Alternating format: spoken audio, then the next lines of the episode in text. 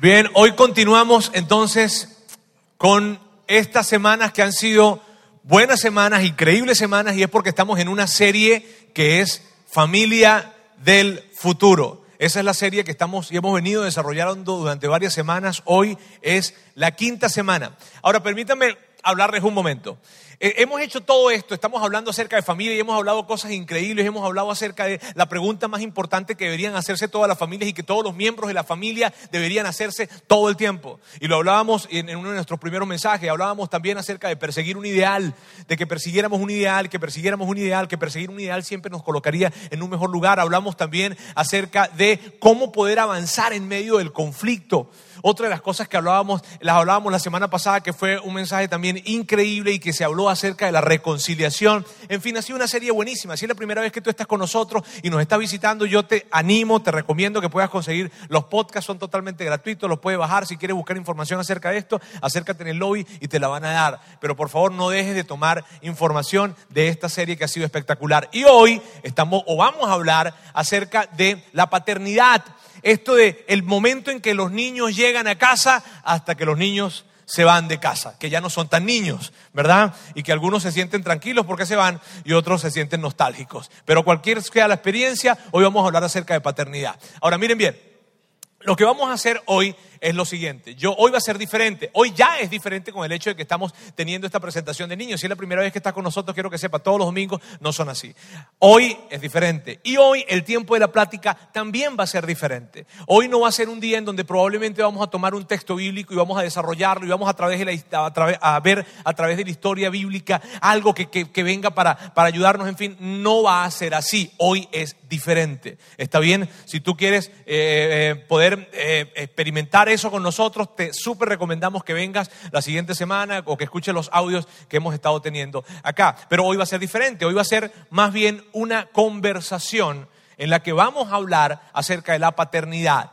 Y, y para eso yo quiero presentarles a ustedes a un par de amigos a quienes aprecio, quiero muchísimo y que los conozco de hace muchos años también. Y yo quiero que ustedes, por favor, les puedan recibir a Otoniel y a Fátima que vengan acá conmigo. Yo les dije a ellos que aquí en esta iglesia éramos súper calurosos. Nada, que eso aplaudíamos increíble.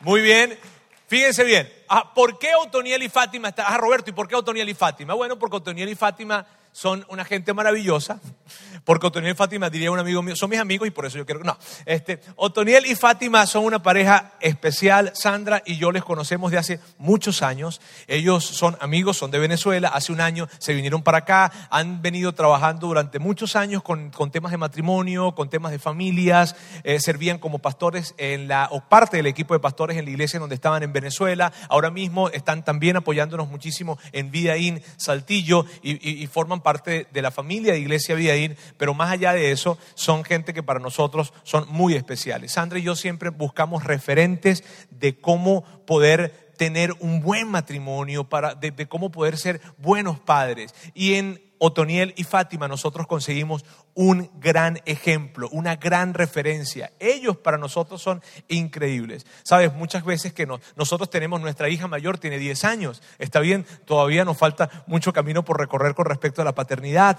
eh, hasta que mi hija salga de casa y mi hijo que tiene 6 años. Mi hija saldrá cuando tenga, no sé, 100 tal vez. Este, eh, pero bueno, eh, ellos cuando hay algo muy importante que quiero que ustedes sepan. Cuando tú ves a sus hijos, cuando tú conoces a sus hijos, Claudia, que está hoy con nosotros acá, y Carlos Eduardo, que es su otro hijo, cuando tú los ves y ves las decisiones que han tomado en la vida, mira, como que tú no sabes hasta, hasta cuándo fuiste un buen padre, hasta que ves a tus hijos ya crecer, ¿verdad?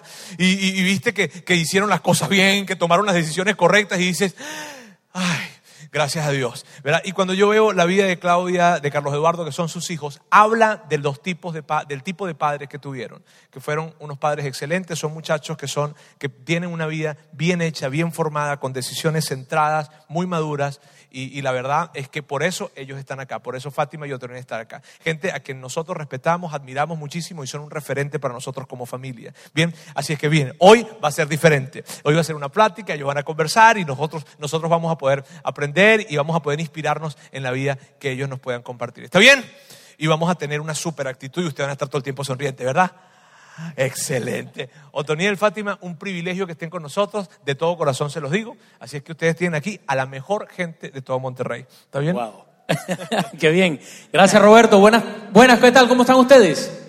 Sí, qué bueno poder compartir. Es para nosotros un privilegio poder pasar este tiempo hablando de un tema eh, de tanta responsabilidad, pero también tan apasionante, tan emocionante como es la paternidad. Así que para nosotros es un placer, para mí especialmente, poder compartir junto a ustedes, junto también aquí a mi bella esposa. Hola, ¿qué tal? Para nosotros es un, es un placer compartir con ustedes este tiempo, esta enseñanza. Simplemente es una plática donde vamos a mostrarle un poco lo que hicimos y no es algo de que esto es lo que deben hacer para nada. Así que siéntanse cómodos y disfrutemos todos de este tiempo. ¿vale? Sí, eso es importante y, y nosotros lo que vamos a conversar con ustedes es nuestra manera cómo nosotros lo hicimos.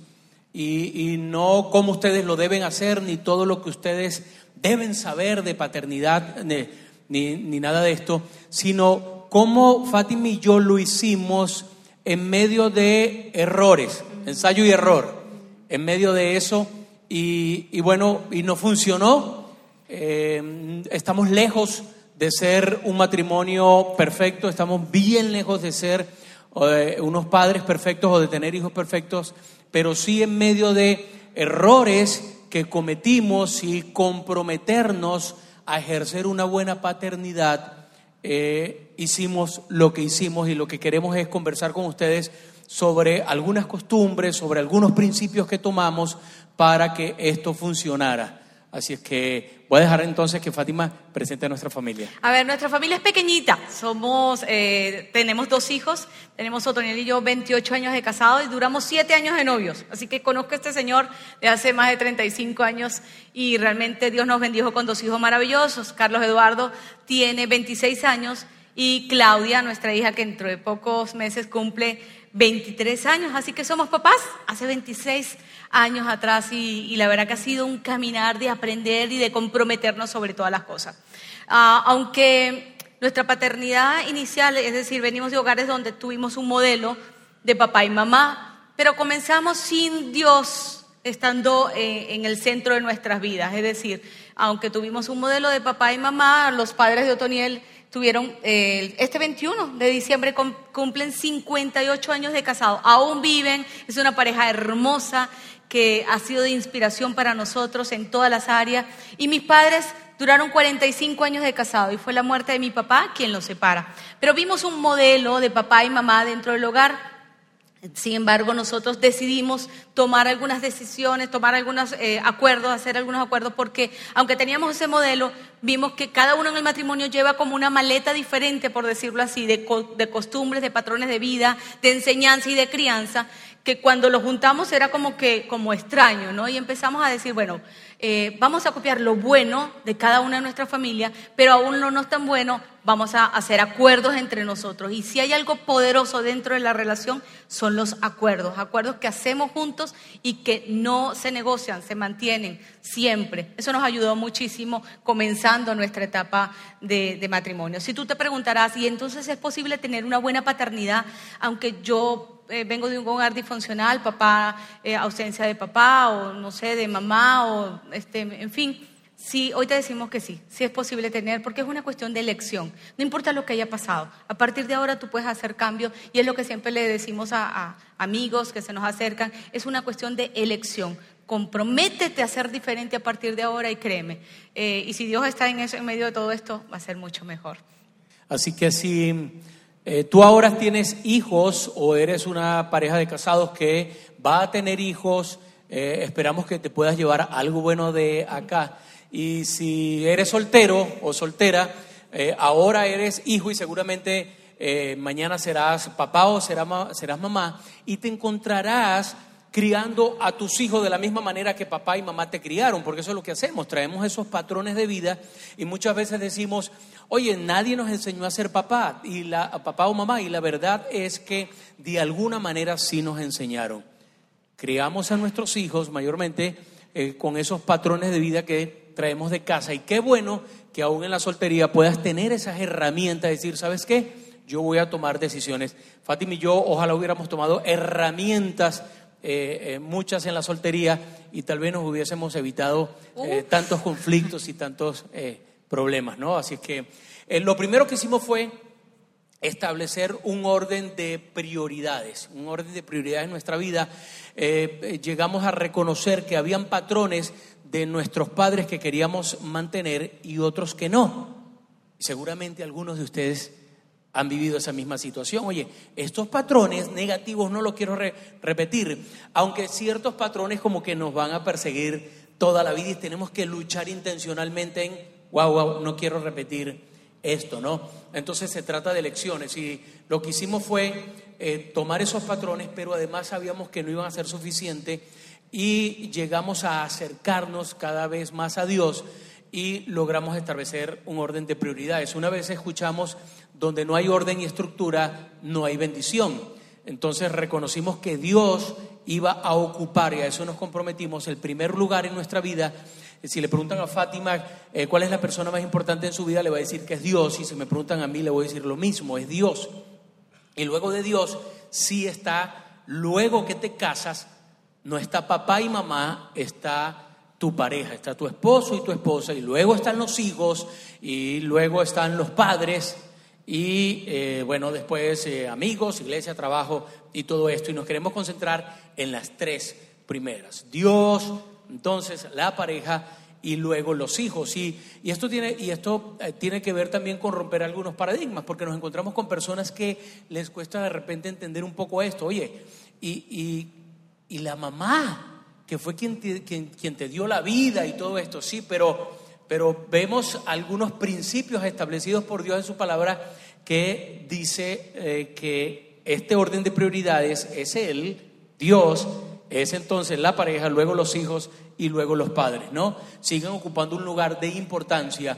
Y aunque esto es una plática de cómo nosotros ejercimos nuestra paternidad, vamos a hablar sobre algunos versículos eh, que sustentan este orden de prioridades, ¿no? Dios, en, en el principio, eh, vamos a ver algunos eh, primeros libros como Génesis o Éxodo, donde Dios ayudó al pueblo de Israel a que establecieran algunas prioridades, que establecieran a través de principios, a través de mandamientos, les, ah, les dio este, este tipo de principios para ayudarlos a crear una mejor comunidad entre ellos, un mejor vivir eh, como familias y todo esto. Y qué bueno que podamos tener la Biblia y nosotros lo hicimos como el manual de nuestras vidas, ¿no? Así es que eh, Dios es la prioridad y en, Deuteronomio eh, capítulo 6 dice, leámoslo juntos, ama al Señor tu Dios con todo tu corazón, con toda tu alma y con todas tus fuerzas. Entonces lo primero que hicimos fue establecer eso. Dios quiere ocupar el primer lugar en nuestras vidas. Y entonces cuando tú le das ese lugar, y nosotros así lo hicimos, Dios comenzó a trabajar con nuestros defectos de carácter, con nuestro egoísmo, con nuestro egocentrismo, prepotencia, y entonces estás en una mejor disposición de poder trabajar en tu familia, en tu hogar, en tu pareja, y obviamente entonces con los hijos también. Así que entonces ahí está Dios estableciendo el primer lugar en nuestras vidas y luego entonces, luego de casados, como dije anteriormente, no es papá y mamá, es nuestra pareja y dice en Génesis 2.24, por eso el hombre deja a su padre y a su madre y se une a su mujer y los dos se funden en un solo ser. Así que algo que entendimos, que no hacíamos una sola carne con papá y mamá, que no hacíamos una sola carne con nuestros hijos, sino hacíamos una sola carne de nosotros. nosotros, Fátima y yo, una sola carne. Y allí comenzamos entonces a establecer estas prioridades. Ahora papá y mamá tenían otro lugar, un lugar de importancia, pero no más importante que Fátima y para ella no más importante que yo. Dios nos manda a que honremos a nuestros padres. No se trata de abandonarlos o desconectarnos emocionalmente de ellos, pero sí pasan a otro lugar y luego vamos a ver cómo esto en la vida real cobra eh, realmente a- algo bien significativo. Dice Éxodo 20, 12, honra a tu padre y a tu madre para que disfrutes de una larga vida en la tierra que te da el Señor tu Dios. No importa si tú eres soltero, si tú eres casado, un mandamiento de Dios para que se alargue nuestra vida en la tierra es honrar a papá y a mamá. Y le voy a decir algo, a los que eh, son casados, a los que tienen hijos, si tú no honras a tu papá o a tu mamá, si están en vida, si no honras a tus padres delante de tus hijos, ellos tampoco lo harán contigo. Así es. Ellos tampoco lo van a hacer contigo. Y solteros, solteros que, a ver, levante la mano los solteros, ¿hay solteros acá? Levante la mano, sin pena, bien, bien, bien alto, eso, bien. ok, solteros, también, si tú ves eh, como, como, como una chica, ejemplo, que tú ves que, que tu novio eh, no está honrando a su mamá, no respeta a su mamá, no respeta a su papá delante de ti, seguramente no lo va a hacer contigo tampoco. Entonces, es un mandamiento, es un principio. Así que, como digo, no se trata de abandonarlos, llegan a ocupar otro lugar. Así es, una vez que nosotros establecimos esas prioridades, tomando Dios, el cónyuge y los hijos, dijimos, ok, ¿cómo podemos ser, mejorar? Ya nuestros hijos habían llegado al hogar, ¿cómo podemos mejorar para ser buenos padres? Y establecimos, hay varias metas, pero tres pilares fundamentales para nosotros. Y creo que queremos compartir en el día de hoy. El primer pilar es el compromiso en nuestra relación nosotros establecimos que ellos van a estar bien si papá y mamá están bien. Ellos van a estar bien si tú y yo estamos bien. Entonces, algo fundamental es construir permanentemente nuestra relación eh, en una buena comunicación, eh, en entendimiento, en el, en el hablar de, esos, de esas cosas que a veces nos cohibimos. Hay relaciones que se mantienen en una comunicación muy superficial, muy cliché. Nosotros dedicamos tiempo en salir. ¿Cómo, ¿Cómo hicimos todo esto? En buscar un día a la semana para estar solos, juntos, de salir, de compartir, de, tener ese tiempo de comunicarnos, de hablarnos, de hablar de nuestros, de nuestros anhelos, de nuestras necesidades, de nuestras, incluso hasta nuestros propios temores, el temor que tenemos, eh, tentaciones, ¿por qué no? O sea, hemos llegado a, abrir nuestro corazón como matrimonio, a decir, está pasando esto y, y que mejor que tú que me puedes ayudar. Así que fue para nosotros fundamental el que nuestra relación cada vez se fortaleciera más saliendo una vez a la semana, cine o salíamos a comer. Una vez a la semana nosotros tenemos un tiempo para nosotros. Otra cosa importante eran vacaciones solos, sin hijos. Y yo sé que ustedes dirán, sin hijos, cuando están chiquitos, sé que es muy difícil. A mí me pasó, lo viví pero entendí que era la mejor forma de que él y yo nos nutriéramos cada vez más. Viene uno con el tanque lleno y es lo que tú puedes dar. Yo no puedo dar lo que no tengo. Cuando hay una relación con tanta fricción, con tanta desacuerdo, eso normalmente se lleva a los hijos. Entonces, tener vacaciones, yo buscaba la manera de, de arreglarla para que ellos estuvieran en un buen lugar, que alguien me los cuidara, que alguien estuviera pendiente de ellos. Era por poco tiempo, no sé, tres días, este, cuatro días, cinco días como mucho, y buscaba la manera de que ellos estuviesen bien. Otra cosa que nos ayudó fue hacer eh, de, buenos libros, de lectura, de retiros de matrimonio, de comunicarnos con otras parejas. Siempre para Otoniel y para mí es un valor importante tener parejas que nos eleven, que nos lleven a otro nivel, de mirar con ellos lo que han trabajado en la misma etapa que nosotros estamos viviendo. Nos gusta siempre mirar cómo lo hicieron, leer, indagar, porque eso te ayuda, te nutre. ¿Fue fácil? No lo fue. Esto no le estamos hablando de que fue el comienzo de la varita mágica y así comenzó todo. No fue así. Fuimos entendiendo, colocando estructura, orden y dándole prioridad. Y la primera fue la prioridad en nuestra relación.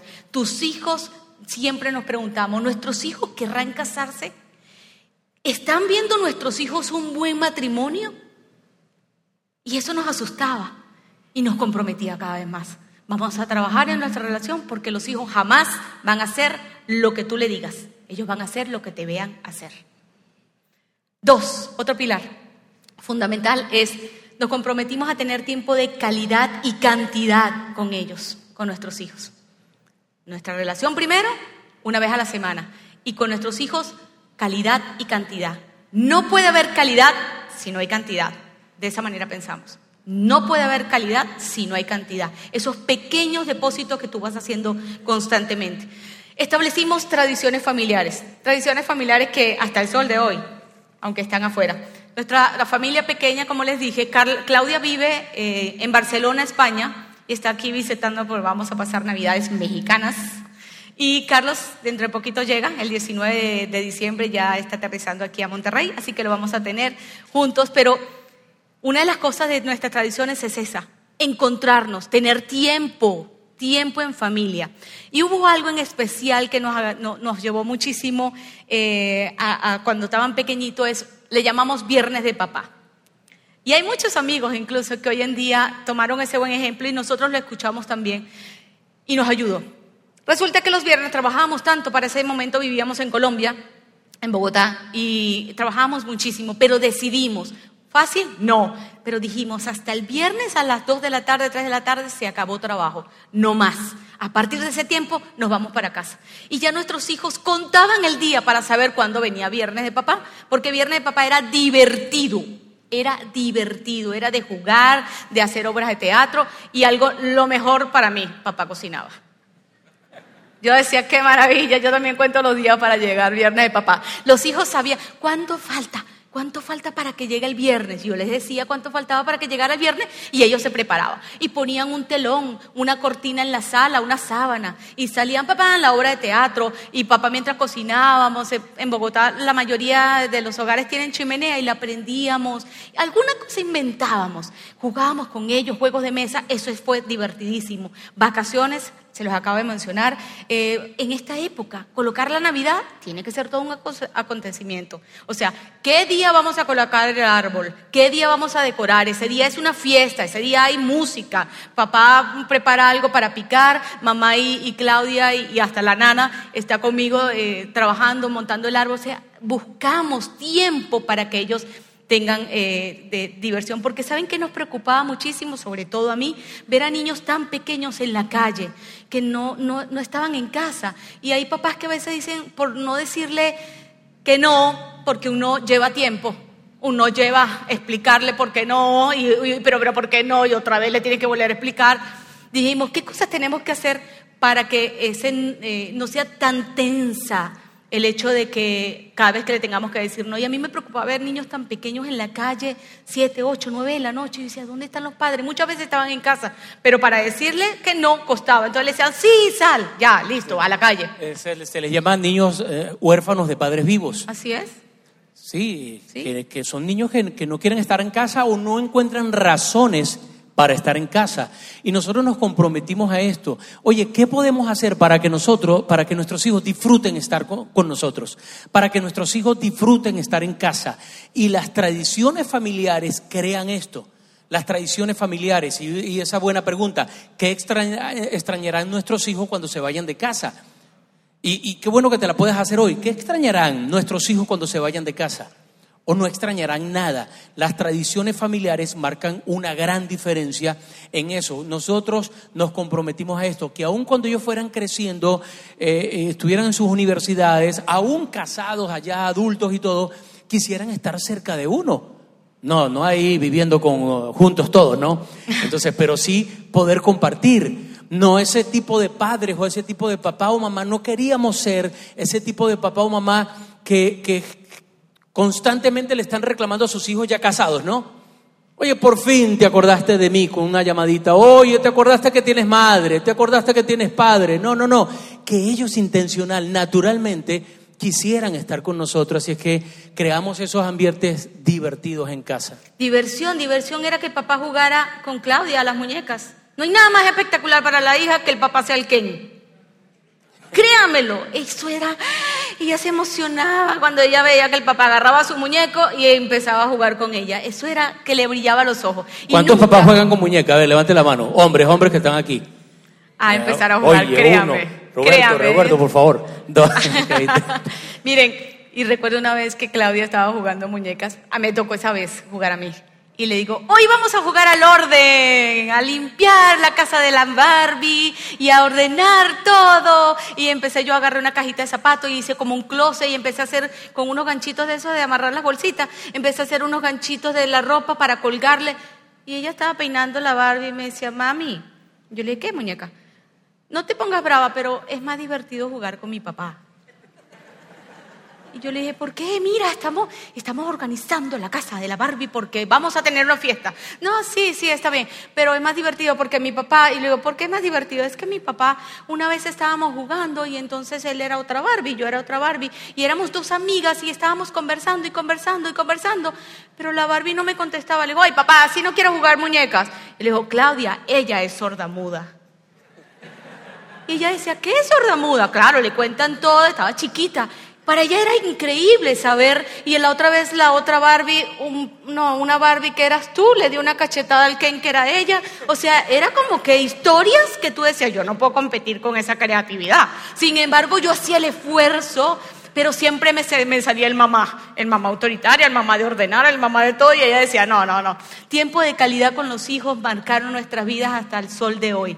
Tanto así que nos organizamos para tener tiempo de calidad de vacaciones. Ahora lo vamos a pasar en Navidad viajando hacia el sur de México, que nos dicen que es bellísimo, y bueno, dijimos, vamos, un encuentro. El año pasado nos encontramos en otro punto, en otro lugar, pero buscamos que sea siempre intencional, porque sabemos que no solamente nos nutre sino que también nutre sus vidas y el encontrarnos, hacer recordar todas estas cosas, de verdad que son momentos increíbles. Sí, nos comprometimos a pasar a, que en medio de la rutina diaria eh, compartir una comida. Una de las tres comidas la pudiéramos compartir. Nosotros escogimos la, la hora de, de, la, de, la, una de la tarde, una y media de la tarde, esa hora que le llamamos almuerzo, eh, nosotros, y poder hablar, y seguramente crecimos algunos en hogares donde nos decían, bueno, imagínense, nosotros, papá, mamá y, ocho hijos.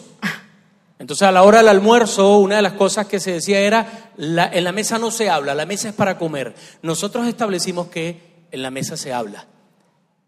Mientras comemos es un tiempo para compartir, para conectarnos, preguntarles cómo te fue en tu colegio, qué cosas tienes que contar. Normalmente ellos no son de mucho hablar a ciertas edades, bien, entonces sacamos así como, ay, aparte de bien. Chévere. Chévere, y aparte de chévere. cosas así, ¿no? Como para tratar de conectarnos, porque una de las cosas que, en las cuales nos comprometimos es, porque naturalmente queremos que ellos se metan en el mundo de nosotros, no. Es qué cosas tenemos que hacer nosotros para meternos en el mundo de ellos, que es el que ellos entienden y en el que se divierten. No los juegos nuestros, los juegos de ellos, su mundo. y esto comenzó a marcar sus vidas. Eh, ejemplo, eh, eh, estas cosas que podemos escuchar. Nosotros no hemos sido, no nos hemos creado o inventado todo esto. En una oportunidad leyendo un libro, estaba leyendo allí cómo el autor del libro dice que con su, con su hija, cuando cumplió 15 años, le regaló un anillo de compromiso. Yo dije, yo quiero eso para, para, para mí. Yo quiero regalarle eso a mi hija. Yo quiero ser el primer hombre que le coloque un anillo en la mano de, de, mi hija. Yo quiero ser el primer hombre que le regale un ramo de flores. Y yo me puse de acuerdo con Fátima y, y, cuando ella cumplió 15 años, en esa semana la invité a comer, hice una reserva eh, eh, en su restaurante favorito que le encantaba ir y luego le nos pusimos de acuerdo, mandé a hacer un, anillo de oro con una piedrita y para mí tenía muchísimo significado y, que, quería que lo tuviera para ella también y salimos a cenar. No fue Carlos, no fue Fátima, fuimos ella y yo. Y allí tuvimos un tiempo para conversar, para hablar y en medio de, la, de terminar la, la cena eh, le dije, hija, yo tengo un regalo para ti, tengo un presente, y saqué el anillo y los ojos de ella le brillaban. Y entonces, mientras yo le colocaba, el, le colocaba el anillo, le decía unas palabras, este es un anillo de compromiso. Yo prometo amarte incondicionalmente para toda la vida, independientemente de lo que tú hagas o dejes de hacer. Tú no tienes que hacer nada más o dejar de hacer algo para que yo te ame más yo me comprometo a cuidarte y a amarte. Yo recuerdo que ella, sus ojos, sus, eh, lágrimas, pero le daba un poquito de pena, miraba las otras mesas y decía, papá, todo el mundo nos está viendo a nosotros. Y yo le decía, tranquila, concéntrate.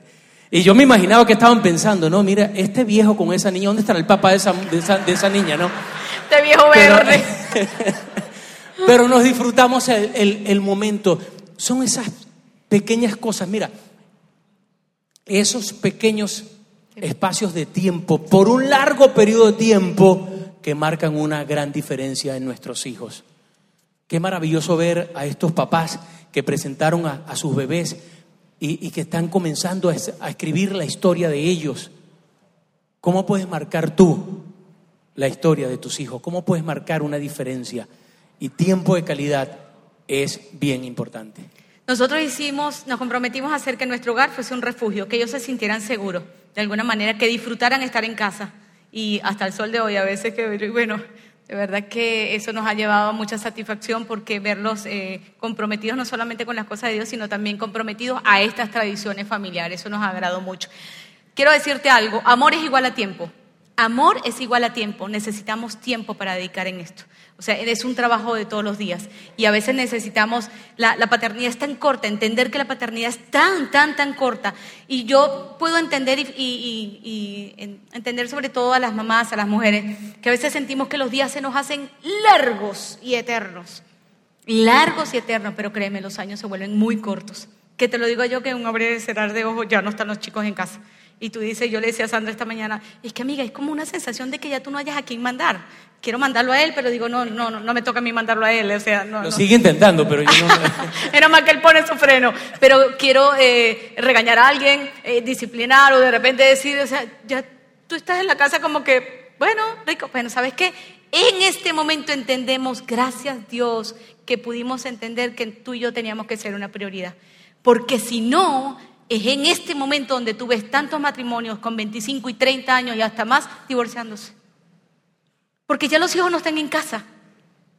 Y es, afecta tanto. Esta sensación que yo tengo ahora es una sensación de que digo, claro que me hacen falta mis hijos, pero digo, gracias porque tengo un compañero, alguien que a la hora de la verdad es mi apoyo. Y con los hijos, créanme, se van y se acabó. Y cuando empezamos a dedicarlos, ellos entienden que les amamos de tal manera porque dedicamos tiempo, tiempo para ellos, que recordaran estos momentos y ojalá puedan repetir algunas cosas sí, otras cosas no, como lo hicimos nosotros. Y como tercer eh, pilar, criarlos en los fundamentos de la fe. Ah, sí. Queríamos que nuestros hijos, a medida que fueran creciendo, sintieran esa responsabilidad hacia Dios. Que Dios tenía algo para ellos. Y lo hicimos de varias maneras, eh, en varias oportunidades, pero, pero básicamente esto, Dios tiene un plan para ti. Dios tiene un regalo para ti que no te puedes perder. Que ellos fueran sintiendo que Dios tenía un regalo para ellos, que Dios tiene un plan, tenía un plan para ellos y que ellos no se deberían de perder ese plan. Así que nosotros comenzando siendo, co- comenzamos siendo ejemplo y hacíamos que ellos nos vieran orando, que ellos nos vieran eh, eh, eh, Dando dando gracias. gracias a la hora de los alimentos. A veces los, los poníamos a ellos. Ahora, ¿quién le va a dar gracias a Dios por los alimentos? Entonces, ahora le toca a Carlos, ahora le toca a Claudia. Y hacíamos oraciones cortitas antes de acostarnos para que, obviamente, no se hiciera muy cansón o aburrido para ellos, sino que eh, sembrando, sembrando de a poquito. Y de cómo en conversaciones ejemplo, a la hora de la comida o en conversaciones, eh, pasando tiempo con ellos, cómo podía conectarse co- la vida de, diaria de ellos en sus colegios, la vida de nosotros en nuestro trabajo, cómo se podía interceptar esa realidad del día a día con la fe en Dios. Así que usábamos cada historia, eh, usábamos eh, cada vivencia de ellos en el colegio para ver cómo se conectaba con la fe en Dios. Cada vivencia de nosotros para ver cómo se conectaba con la fe en Dios. Y le contábamos a ellos de dónde Dios nos sacó a nosotros, lo que Dios hizo en nuestras vidas, lo que Dios ha hecho en la vida de otras personas, lo que Dios podía hacer en la vida de ellos.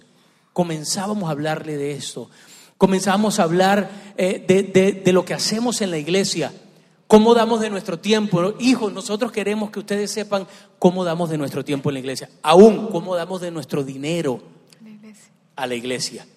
Comenzar a sembrar fundamentos de fe. ¿Por qué? Porque entendíamos que por más patrones buenos que, que nosotros traíamos de nuestro hogar paterno, donde estaban papá y mamá, por más que nosotros nos comprometiéramos aún en nuestra relación, por más tiempo de calidad y cantidad que tuviéramos con ellos, que todo esto suma, y es muy importante, si nosotros no contábamos con la ayuda de Dios, era prácticamente imposible. Era muy difícil. Entonces, tener un hogar funcional, funcional y también entonces tener una buena paternidad. Así que creamos, creamos, creábamos eso intencionalmente. Hablábamos, hablábamos muchísimo con ellos. No, y recuerdo que hasta incluso en la etapa en que están ahora es una etapa muy hermosa porque es trabajar con ellos la fe. ¿Sabes? Como que recuerden que Dios es un Dios bueno. Dios los llevó a donde están, Dios les va a suplir, Dios les va a guiar. Y me encanta esa etapa porque es la etapa, ya pues la vamos a ver más adelantito, del consejo. Y hijo, recuerda lo que hemos aprendido, recuerda lo que Dios dice en su Biblia, en la palabra. Los fundamentos de la fe eso queda sembrado en el corazón de, los chicos. Y saber que aunque trabajábamos muchísimo en la iglesia, eh, nunca, nunca, siempre hicimos ver a ellos que ellos eran prioridad para nosotros y que éramos iguales aquí o afuera donde fuésemos. Porque Dios de esa manera así nos veía. O sea que no era una cuestión rígida y ellos aprendieron a saber que, Dios estaba en todo tiempo a crecer confiados en que Dios porque lo vivieron en nuestro hogar. Y cualquier cosa que pasaba era algo que lo comentábamos para que ellos pudieran ver en pequeñas cosas cómo Dios iba haciendo poco a poco en nosotros y por supuesto también en ellos. Cosas increíbles y que de verdad dábamos gracias a Dios juntos, algún paseo, algo, dependiendo la edad. Dependiendo la edad, ahí le íbamos dando la dosis, era cada vez más fuerte o diferente. Y nos inspiramos eh, con, este versículo y, quiero compartirlo con ustedes, queremos compartirlo, de Deuteronomio 6, que nos habla de esta parte de la fe hacia nuestros hijos. Dice así, leamos juntos, grábate en el corazón estas palabras que hoy te mando, incúlcaselas continuamente a tus hijos. O sea, necesitamos tiempo para inculcar continuamente. Háblales de ellas cuando estés en tu casa y cuando vayas por el camino, cuando te acuestes y cuando te levantes.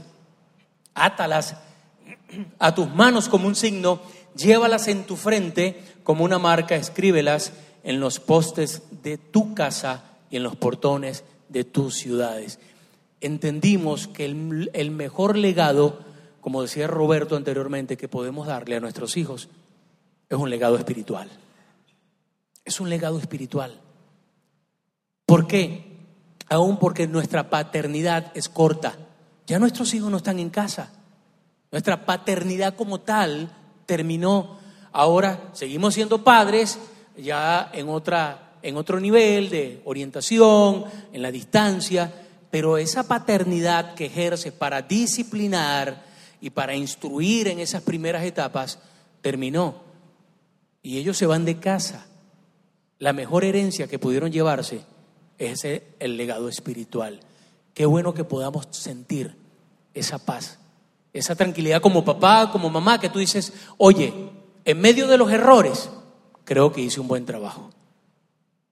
En medio de algunos errores, creo que lo más importante fue que le inculcamos la fe en cada uno de ellos. Así es, no podemos hablar de paternidad si no hablamos de disciplina. Es importante que los hijos hay que, en cada etapa, tenemos que entender que hay una etapa clave. De dos a cinco años es una etapa de disciplinar y no nada más hablo de una disciplina física, hablo de, de, pues, sí, física, pero que a la vez debe de, tener instrucción. Pero esa etapa, yo tengo amigas que me llamaban y todavía me dicen, Fátima, siento que todos los días tengo que disciplinar, algo tengo que hacer.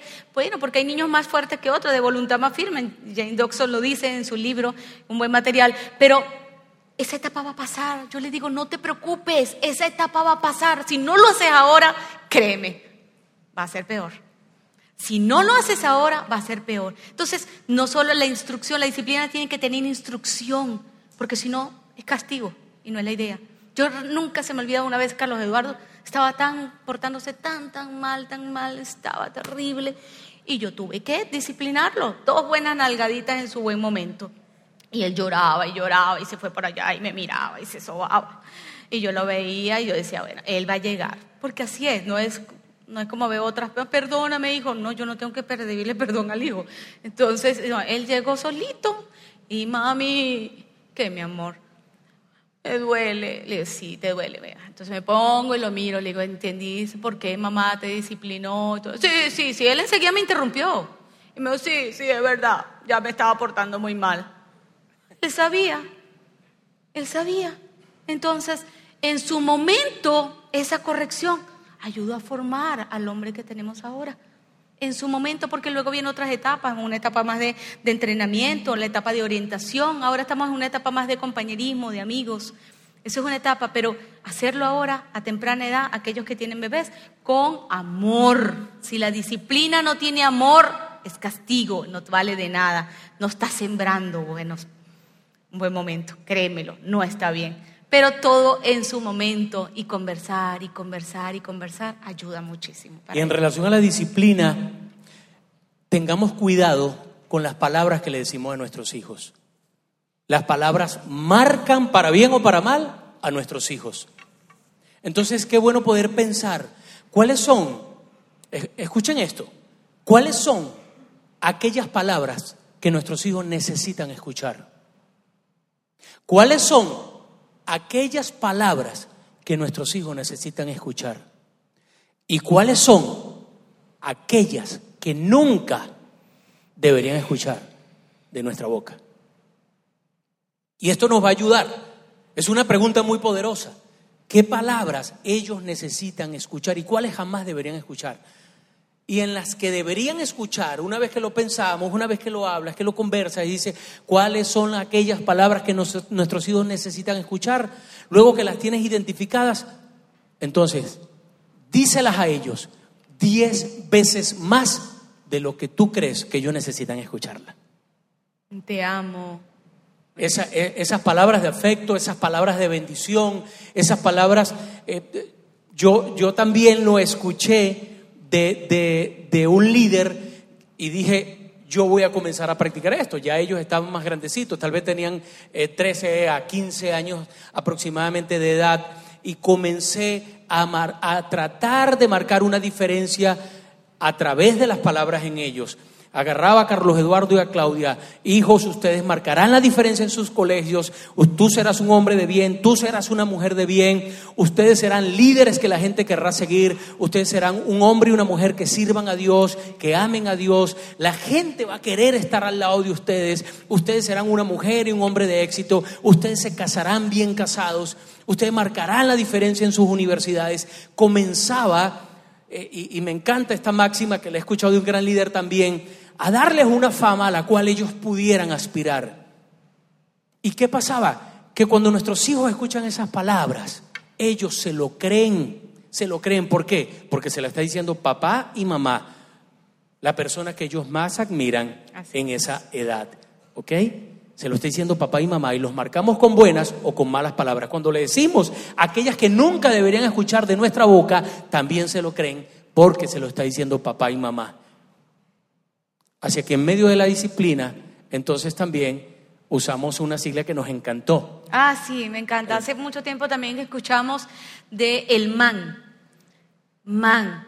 ¿Qué es man? Es mínimo aceptable, no negociable. Dijimos, eso va a estar dentro del, del currículo nuestro. ¿Qué mínimo aceptable, no negociable? Sencillamente habían cosas que se negociaban dentro del eh, entorno familiar, pero habían otras cosas que no se negociaban. Habían cosas claras que no se, se negociaban. Como, como que, bueno, nosotros hicimos de nuestra estancia, teníamos un televisor. A veces los chicos quieren tener un televisor en cada cuarto, ¿no les pasa? Entonces tú decías, no, televisores en un solo lugar donde, mientras estaban pequeños y aún incluso grandes, sigue siendo así. Tenemos una estancia donde podemos tener la televisión y compartimos juntos, no computadoras en las habitaciones, que se aislaran, que cerraran su cuarto. Tum, tum, tum, tum. Una vez que tú tocaste la puerta y, Carlos dijo, oye, estoy en mi cuarto, este es mi, este es mi cuarto y este, momentico, le dijo Tony, este no es tu cuarto, este es tu hogar, este es mi casa, este es tu hogar, haz de él como tiene que hacer. Entonces, les hicimos sentir, tengan cuidado con esto, encierran y me debes, hay respeto, yo toco, mi amor, puedo entrar, sí, mami, entra, pero hay la libertad de hacerlo, no hay nada que esconder. Incluso yo sé las claves de mis hijos de celulares, o sea, para tener, son cosas que, vidas abiertas, vidas transparentes, porque ellos han visto en papá y mamá. Siempre decimos, nuestro celular es personal, no es privado. Entonces, cosas como esa. Eh, ¿Qué más? Eh, de aceptable. Ah, quieren meter amiguitas y amiguitos a los cuartos. No, señor.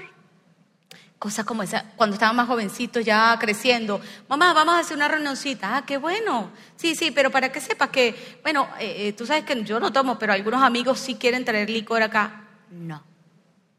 Cosas como esas. Para nosotros no funcionó.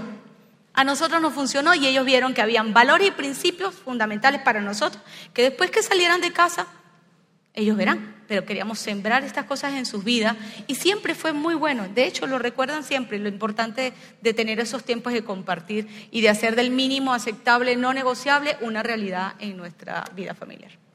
Sí, y lo último que nos gustaría eh, decirles es, cada uno de nosotros tiene una historia. Tú tienes una historia, yo tengo una historia. Y en esa historia tuya y mía, una gran parte tiene que ver con papá y mamá, ¿sí o no? Sí es. Porque nuestros padres tuvieron una gran parte en la historia de tu vida o de la mía. Y puede ser que esa gran parte en tu historia o en la mía sea una historia que nos ayudó con cosas muy buenas o con cosas no tan buenas. Tú y yo somos el producto en gran medida de esa parte que papá y mamá aportaron, buenas o no tan buenas, para escribir nuestra historia de vida. Tus hijos también van a tener una historia de vida. Es más, ya se está escribiendo, no sé qué edad tienen tus hijos, pero ya comenzamos a escribir esa historia de vida. ¿Cómo quieres que sea la historia de vida de ellos? ¿Que se parezca a la tuya? ¿Que sea mejor? ¿Cómo queremos que sea esa historia de vida? Y la pregunta aquí es, en la historia de vida de tu hijo o de tu hija, tú tienes una parte. ¿Qué es eso que tú desde hoy saliendo de acá, qué es eso que tú tienes que hacer? para que tu parte en la historia de tu hijo sea grandiosa. ¿Qué es eso que tú tienes que hacer para que tu parte en la historia de tu hijo o de tu hija sea grandiosa? Esa historia ya se está escribiendo. Y no importa lo que hiciste hasta el día de hoy, en este punto, no, importa lo que hiciste, cuán bien o cuán no tan bien lo hiciste. Lo importante es qué puedes hacer de hoy en adelante. Cuando Carlos y Claudia salieron de casa, le dijimos, hijos, nosotros hemos escrito sus historias juntos. Ustedes ahora se van bien lejos a otros países. Les toca a ustedes tener la responsabilidad de seguir, de seguir escribiendo la historia de sus vidas. Ya papá y mamá no están cerca. Ojalá la puedan seguir escribiendo de la mano de Dios. Y esto es la responsabilidad que tú y yo tenemos como papá y como mamá. ¿Qué parte será grandiosa en la historia de tus hijos? Vamos a orar. Padre, en el nombre de Jesús, te damos gracias, oh Dios, por porque tus principios son reales en nuestras vidas y como son principios operaron en el pasado y también en el presente y también en el futuro. Gracias porque en tu palabra podemos encontrar cómo ejercer una buena paternidad. Gracias por los principios que hoy nos regalas. Gracias por la oportunidad que nos das a Fátima y a mí de poder compartir con tantas familias, con tantos papás. Ayúdanos a cada uno de nosotros a seguir escribiendo. Aquellos que están escribiendo todavía la historia de sus hijos, ayúdales, dale sabiduría a que la parte que ellos están escribiendo sea grandiosa en la historia de sus hijos. Y que cada uno de ellos, como papá y como mamá, como padres, puedan ser ese reflejo tuyo. Porque nuestros hijos serán lo que nosotros marquemos en cada uno de ellos con nuestras experiencias de vida, como papá y como mamá.